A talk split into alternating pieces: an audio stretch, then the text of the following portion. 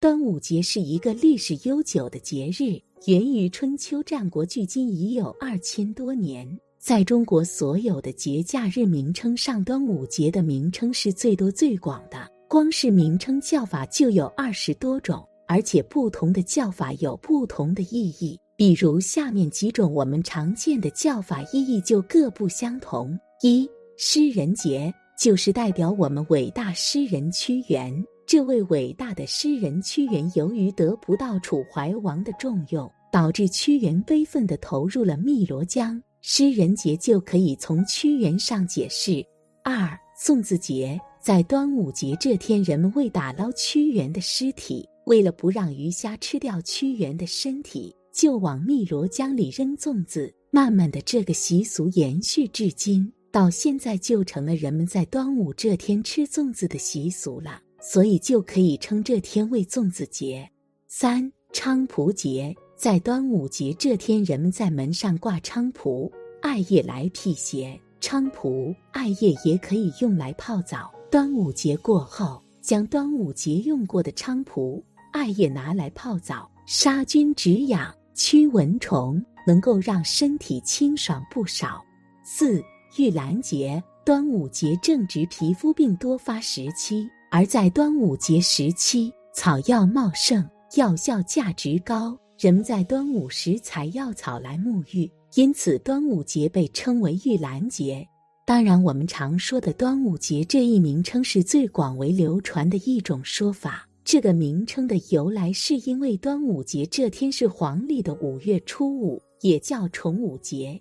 按照传统历法天干地支的记法来算，第五个月是五月。而第五天是五日，所以五月五日这天又叫重五节。在《说文解字》中，“端物出生之体也，端有初始的意思，所以初五也叫端午。后来逐渐固定下来，成为今天的端午节。端午节习俗丰富多样，总体上都是围绕划龙舟、吃粽子、祈福、祭祀这几个方面。全国各个地方的经济文化有差异。每个节日的习俗在表现上也会有差异。一赛龙舟，赛龙舟是端午节的一项重要活动，是古代龙图腾祭祀的节仪，乃一俗也。至今在我国南方沿海一带仍十分流行。二端午食粽，端午食粽是端午节的传统习俗，其由来久远，最初是用来祭祀祖先神灵的贡品。传入北方后，用黍米做粽，称角黍。由于各地饮食习惯的不同，粽形成了南北风味。端午食粽的风俗，千百年来在中国盛行不衰，已成了中华民族影响最大、覆盖面最广的民间饮食习俗之一，而且流传到朝鲜、日本及东南亚诸国。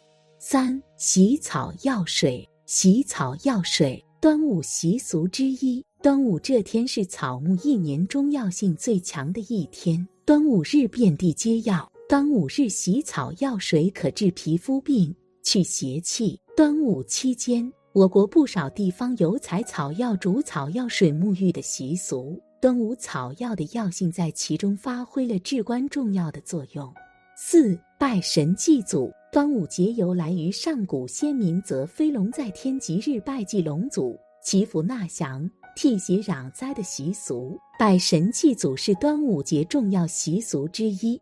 五配香囊，配香囊是端午传统习俗之一。香囊内通常填充一些具有芳香开窍的中草药，有清香、驱虫、避瘟、防病的功效。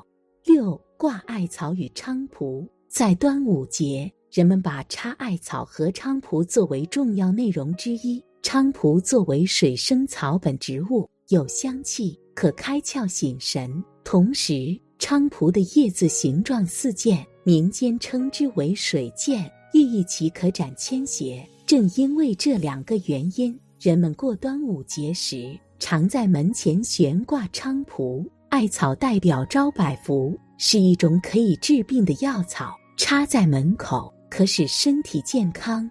中华文化博大精深、源远流长、包罗万千，其中的一个分支便是传统节日。一年一度的端午节又要到了。关于端午节的习俗、忌讳和谚语有很多。今天要讲的这句有关端午节的谚语叫“不怕七月半鬼，就怕端午节水”。这句俗话是什么意思？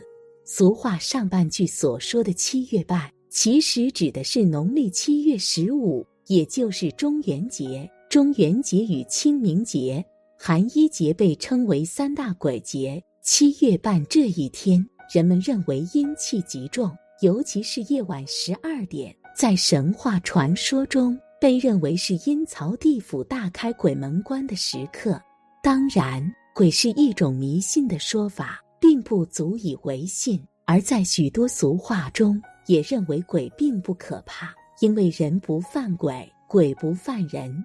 为人不做亏心事，半夜不怕鬼敲门。只要内心坦荡，充满正气，自然神鬼不敢侵犯。鬼并不可怕。因为世界上也没有鬼，因此俗话上半句道：“不怕七月半鬼。”相对于虚无缥缈的鬼，端午节的水更加可怕。于是有人便会问：端午节的水指的是什么水？很多人率先想到的是午时水。午时水是端午节所特有的。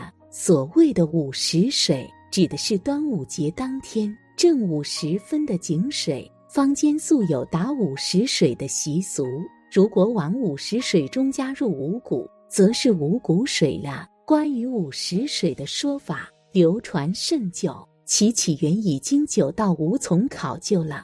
然而，这句俗话就怕端午节水中的水，并不是指午时水，而是指端午节下雨。关于端午节下雨不好的俗话也有很多。例如端午晴遇丰年，端午雨泪连连，端午一日晴，到收多一成。五月端午雨生虫，六月六日雨灭灾。没有钱难买五月旱，六月连阴吃饱饭。端午有晴天，丰年错不了等等。那么，为何古人会认为端午节下雨不好呢？午时三刻是阳气最盛的时段。以前官府行刑选择在此刻问斩，就是因为这个时候杀人灵魂将灰飞烟灭，永世不得超生。若杀生祭祀，则万万不可选择此时段。既是祭祀，需讲福报。午时有各种禁忌，除了不宜杀生之外，还有不宜行房事、不拜神佛、不迁墓、不宜进阴晦之地，如古宅、山洞、地下室。如果一定要去，最好牵条狗或是找阳气盛的年轻人陪同。午时阳气最盛，水又属阴，这个时候的水又称阴阳水，亦称纯阳水。端午节是一年中阳气最旺的日子，因而端午节的午时水又是一年中最好的午时水。午时水的习俗据说与郑成功有关。当年郑成功占领台湾。端午节，部队刚好行到大甲镇的铁针山，饥渴难耐，却找不到水源。正是中午午时时分，烈日当头，郑成功取下佩剑，插入地下，拔剑后竟涌出汩汩山泉。于是命之以剑井，加上铁针山盛产仙草灵药，午时水就变得更加神奇了。每年端午节午时，都会有数千民众前往剑井取水。那如何制作午时水呢？端午当天中午十一点整到十三点整，从深井里取的水最好，山泉水亦可。如不可得，则可用超市里现成的矿泉水等。说到深井水最好，盖因深井水为深层承压地下水，无污染且干裂。尤其是风水宝地崂山太清宫三清殿后深达百米的御井。其水因流淌于崂山玉脉，为大理兵期降雨入肾补给；又在最高的神仙殿堂三清殿后，可谓修行了数万年，本来就留下种种利命治病养生的案例。若以此水制作端午午时水，因具大法力、大效力，有太清宫资源的小伙伴一定要提早准备；若无资源，祝你买得到这据说非常难买到的玉井水。午时水制作方法相对简单，将要制成五十水的矿泉水拿到太阳底下曝晒十五到三十分钟即可。剩五十水的容器以瓷、瓦或玻璃材质为佳，最好不要将排泄塑料的大桶水或瓶装水放在太阳下晒，以免加速塑化剂析出。尤其是开桶后的大桶水。放在太阳下曝晒会加速桶内细菌繁殖。大桶水开封后，空气即进入，微生物即开始繁殖。晒够时间取回，置于阴凉处。据说经历数年依然会清澈甘美。民谚云：“午时水饮一嘴，卡好补药吃三年。”古书上也有五月五日午时取井沐浴，一年益气不侵的记载。午时水既可内服，也可外用。民间普遍相信其消暑解毒、去食疫的功效。午时水如何用呢？当天用最好。端午节当天用午时水加洗米水拖地三次，可化解五黄煞。将午时水喷洒或放置家中正负财位，亦可化解居家与流年不利的煞气，帮自己增运与旺财。还可用于当天泡澡或冲澡。除去身体中的病气与晦气，提升能量，改善运气，或储存于喷雾罐中。日后每当感到运势不顺时，就喷在头上或身上改运。据说受到惊吓后导致精神不济、身体不适，只要喝下一小杯午时水，症状即会解除。以这纯阳水泡茶、酿酒，十分醇香。有趋吉避邪及养生的作用。遇犯冲丧、喜庆或去看病人，感觉身体不舒服的状况，可取五时水加芙蓉、墨草、香茅草、鸡屎藤净身即可。